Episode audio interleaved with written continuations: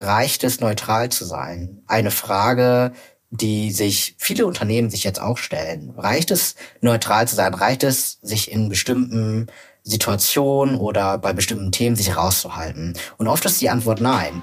Echte Insights aus der Medienbranche. Hier sind deine Innovation Minutes. Direkt aus dem Media Lab Bayern. Hey, da sind wir wieder bei der inzwischen fünften Folge der Innovation Minutes. Ich freue mich total, dass es gelingt, so viele tolle Medienleute zu Wort kommen zu lassen und deren Input unter einer halben Stunde, meist sogar unter 20 Minuten zu vermitteln. Mein Name ist Sabrina Harper. Und ich bin die glückliche Person, die diesen Podcast moderieren darf. Heute habe ich einen Content Creator zu Gast, nämlich Duke Diong. Er ist auf TikTok und auf Insta aktiv.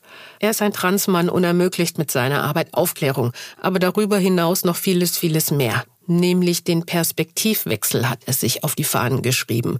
Er ist der Auffassung, das ist etwas, das in den Medien total fehlt.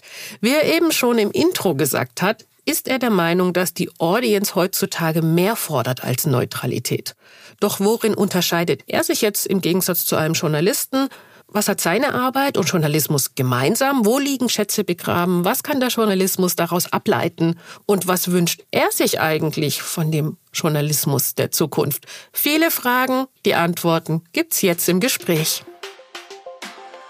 Hallo Duke, willkommen hier beim Podcast. Hi, danke. Ja, ich freue mich. Du bist Content Creator. Was würdest du sagen, äh, unterscheidet dich von einem klassischen Journalist? Puh, schwierige Frage. Ich habe damals immer gesagt, ich wollte nie Journalist werden, weil ich dachte immer, Texte schreiben ist nicht so mein Ding. Und jetzt im Endeffekt frage ich mich, bin ich Journalist? ähm, ich glaube, das, was mich unterscheidet, ist, dass ich tatsächlich auch viel, ja, ich kann raushauen, was ich möchte im Endeffekt. Ne? Ich kann zeigen, was ich möchte, ich kann filmen, was ich möchte, ich kann sprechen, wie ich möchte.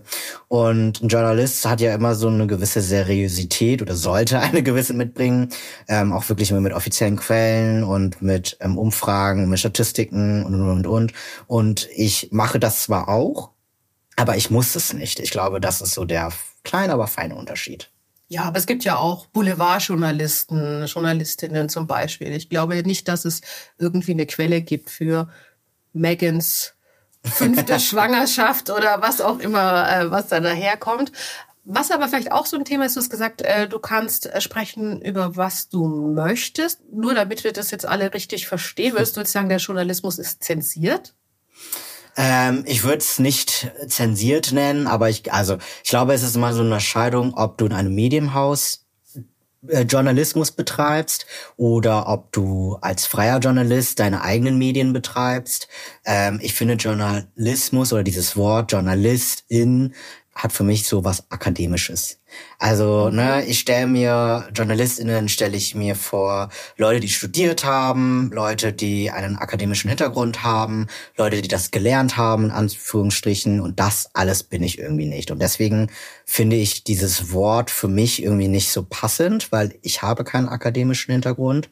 Ähm, ich habe das nicht gelernt. Ich hab, mache Content Creation im Sinne von Videos und Tonaufnahmen und irgendwie war das so mein Ding und deswegen äh, würde ich mich jetzt irgendwie nicht so Journalist nennen.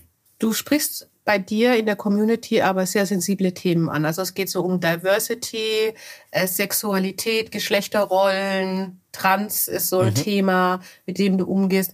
Ich würde jetzt mal behaupten, das sind Themenfelder, die sehr persönlich bei dir liegen, aber auch bei deinen Konsumentinnen oder bei deiner Audience.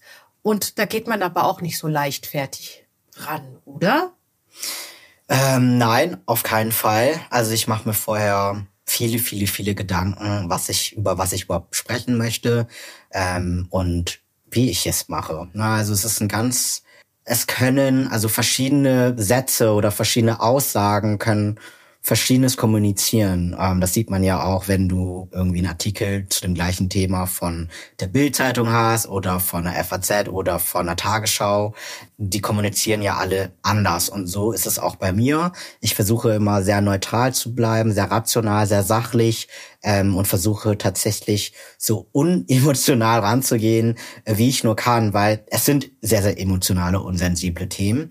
Aber ich finde, je emotionaler ich daran gehe, desto mehr ist es so eine Meinungssache. Also ich wollte mit meinen Accounts eher in so eine seriöse Richtung gehen, ähm, wo wir über Dinge sprechen können, ohne dass wir jetzt gegeneinander sind. Also das ist mir wichtig, dass wir einen offenen Diskurs öffnen, ohne dass wir uns gegenseitig beleidigen, dass wir uns gegenseitig verletzen, aber trotzdem über Dinge sprechen können. Ähm, ich möchte nicht Inhalte verbreiten, wo ich sage, so ist es richtig und so muss das sein, sondern hey, das ist meine Meinung, wie ist deine Meinung? Lass uns darüber sprechen. Und das war mir wichtig.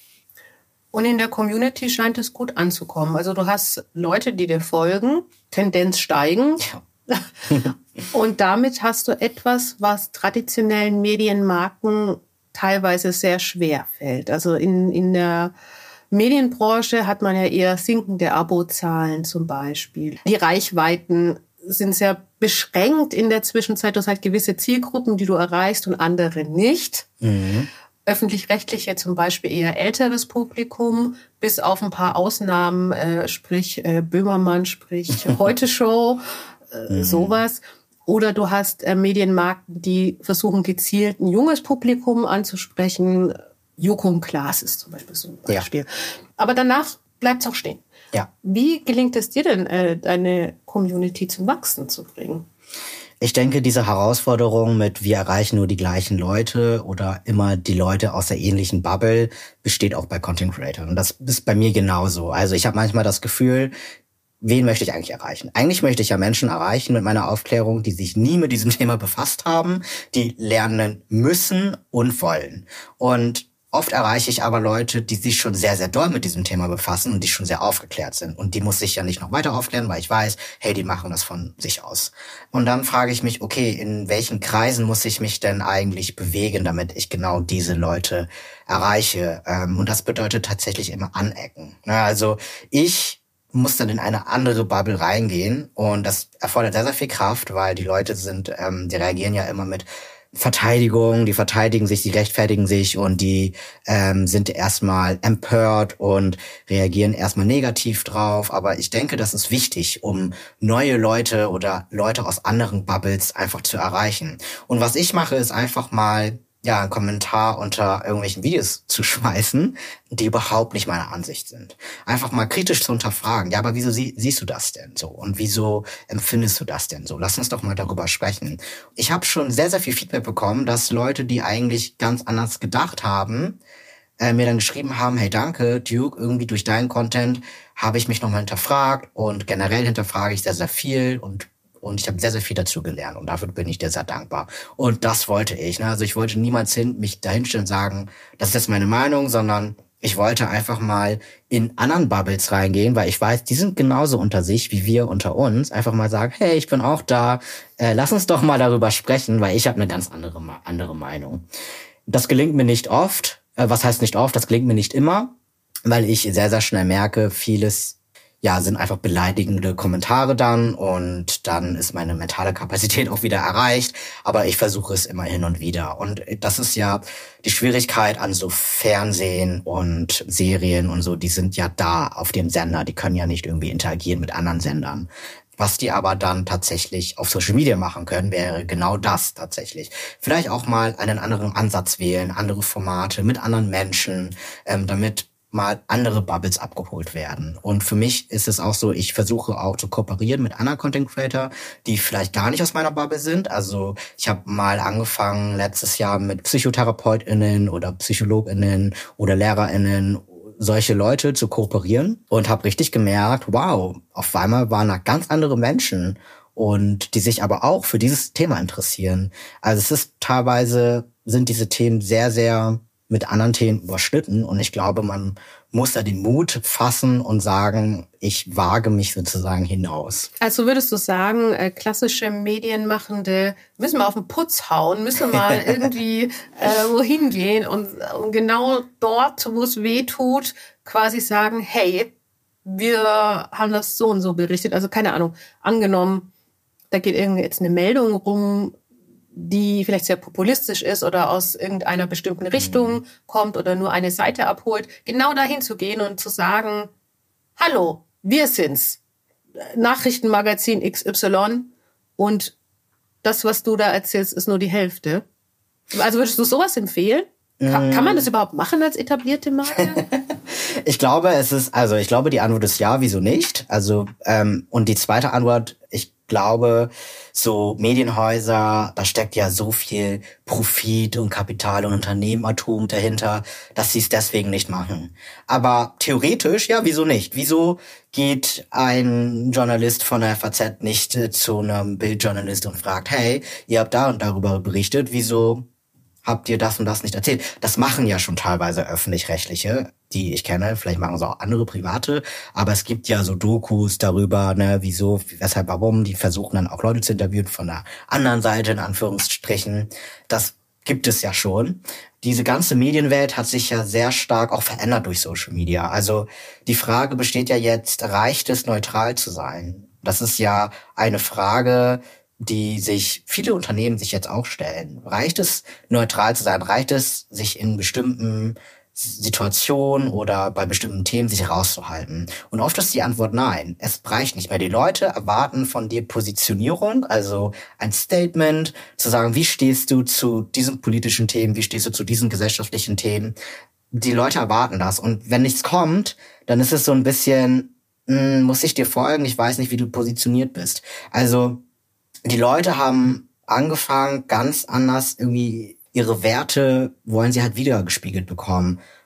Was sie folgen, was sie lesen, was sie kaufen, wem sie ja, wem sie lieben, so. Und das alles hat viel, viel mehr Impact als früher. Wer sind die Leute? die Gesellschaft, sagen wir mal. Also würdest du jetzt sagen, die jungen News-Konsumentinnen oder, also wer sind die Leute? Also wenn ich jetzt an meine, an meine Mutter denke, die hat mich niemals gefragt, welche Haltung hat XY. Also bei den jungen Menschen, die fragen tatsächlich, ich würde sagen, junge Menschen sind die, die aktiv nachfragen. Ich möchte die älteren Menschen nicht ausklammern, weil ich glaube, das passiert im Unterbewusstsein. Die sind nicht die, die sagen, ich folge denen, weil die die Meinung haben, wo ich sage, doch eigentlich schon. Ähm, wenn wir zum Beispiel jetzt ähm, Beispiel nehmen, ähm, eine Person irgendwie Ende 50 liest die Bildzeitung. So, mein Opa macht das. So, er ist ja Ende 50, er ist ja älter. aber der hat seit, er liest seit keine Ahnung, seitdem er in Deutschland ist, die Bild-Zeitung. Und ich habe ihn mal gefragt, wieso liest du mal nicht eine andere Zeitung? Und er hat gesagt, nee, erstens ist das viel zu schwer, ne, also vom Verständnis von der Sprache? Genau, von der Sprache her. Ähm, und die Bildzeitung ist ja so kurz und knackig. Deswegen und heißt sie auch Bild. Genau, mit vielen Bildern und äh, wenig Wörter. Und deswegen, und das, was er liest, findet er auch toll. Und ich glaube, das hat ja auch irgendwo was mit Halt zu tun. Also Bild, die Bild hat ja auch eine Haltung zu etwas. So, ne? Die fängt jetzt auch nicht an, irgendwie eine krasse Analyse von XY mit drei Seiten Text äh, zu drucken. Und ich glaube schon, dass Leute nach Wert, nach ihren Werten gehen, egal was sie tun. Also es ist nicht nur vom Medienkonsum her, sondern auch, wie sie einkaufen, wie sie leben und und und. Und ähm, ich glaube, die junge Generation hinterfragt das einfach krasser oder aktiver. Du hast jetzt auch schon angesprochen, den Diversitätspunkt. Ja. Warum brauchen Medien mehr Diversität? Ich würde sagen, Medien brauchen vor allem auch im Journalismus mehr Diversität, weil Diversität bedeutet auch diversere Perspektiven. Also wenn wir uns überlegen, eine Gruppe von, sagen wir mal, weiße, cis, hetero Menschen schreiben über ganz, ganz, ganz verschiedene Themen, dann können sie es nur aus ihrer Perspektive schreiben. Sie könnten andere interviewen, aber es ist immer noch was anderes, wenn du selber betroffen bist weil du einfach vielleicht in manchen Situationen sensibler rangehst oder eine andere Connection hast zu dem anderen Betroffenen, den du interviewst oder diese Themen einfach vielleicht auch komplett anders überhaupt angehst.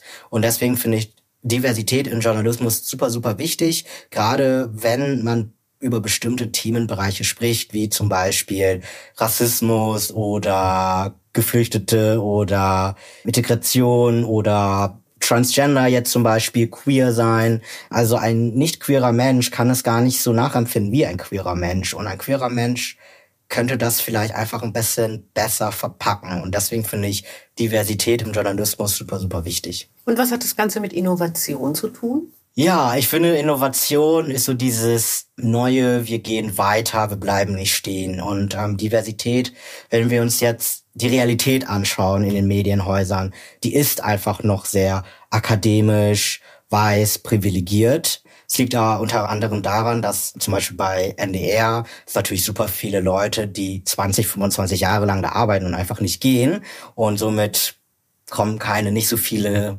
andere Menschen extern rein. Das verstehe ich. Aber die Realität ist leider noch so, dass Diversität an einigen Ecken fehlt.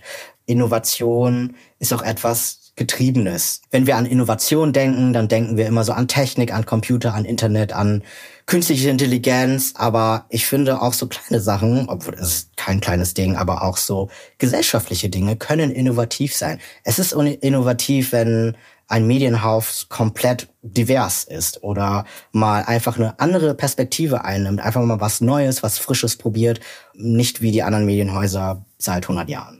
Duke, alle, die mehr von dir erfahren möchten jetzt, wo findet man dich auf Social Media? äh, mich findet man unter TikTok oder Instagram. Mein Kanal heißt trans.parenz. Ähm, das ist ein Wortspiel, äh, weil ich bin ein Transmann und genau darum geht's auch auf meinen Kanälen über Aufklärung Transgender-Bereich, aber auch sehr viel ähm, Intersektionalität. Ähm, ich spreche auch über Rassismus und andere Ismen.